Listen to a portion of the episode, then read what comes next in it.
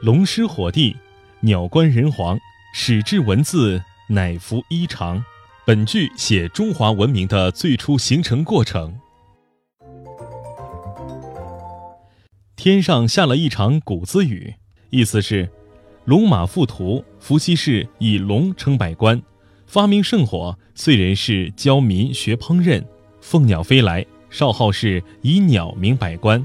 三皇遥远，开启华夏上下五千年文明。汉字仓颉造，冯一胡草教。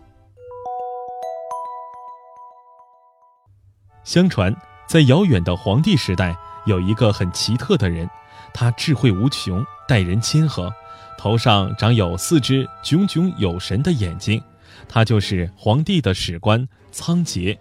那个时候，由于没有文字。人们用在绳子上打结的方法记录事情，真麻烦。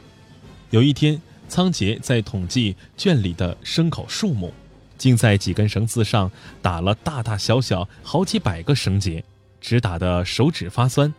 得想个好办法，仓颉心想。于是他又在绳子上串上各式各样的贝壳来代替绳结。牲口数目增加了，就添一个贝壳；减少了，就去掉一个贝壳。这个法子比较省事，大家都乐意采用。仓颉，你要把部落人丁的增减、每年祭祀的次数都记录下来。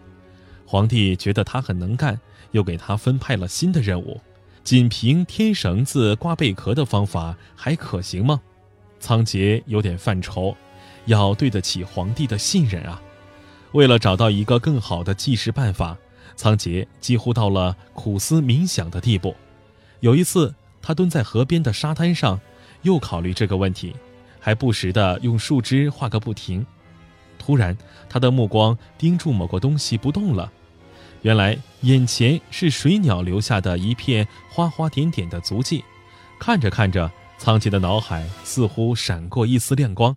正巧第二天，他参加集体狩猎，走到了一个三岔路口时，几个老汉为走哪条路争辩起来：“往东走。”那边有羚羊，一个老人说：“不行，往北走可以追到鹿群。”仓颉一问，才知道他们都是凭路上野兽的脚印断定的。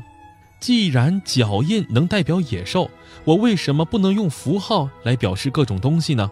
他心中猛地一震，顾不上狩猎了，便拔腿奔回家，开始画各种符号来表示事物。果然，这种记事办法简单多了。而且能记录一些无法用绳结、贝壳表示的东西，这些符号就是最初的文字。皇帝知道后大加赞赏，命令仓颉到各个部落去教授文字。据说，仓颉创造出汉字的那一天，天上下起了纷纷扬扬的谷子雨，这是老天爷对仓颉的奖励呀！地上的人们高兴得载歌载舞，可是。这天夜里，大家又听到鬼在凄厉的嚎哭。占卜的巫师说，人有了文字会更聪明，鬼怪再也无法主宰人类的命运，他们感到悲哀，所以嚎哭。后来，人们就把这一天定为谷雨节，以示纪念。今天还有好多人强烈建议把谷雨节定为汉字节呢。汉字的发明真是一件惊天动地的大事。它凝聚着远古时代先民的集体智慧，经历了一个漫长而复杂的过程。我们要热爱美丽的汉字，亲近经典名著，为弘扬中华传统文化贡献自己的力量。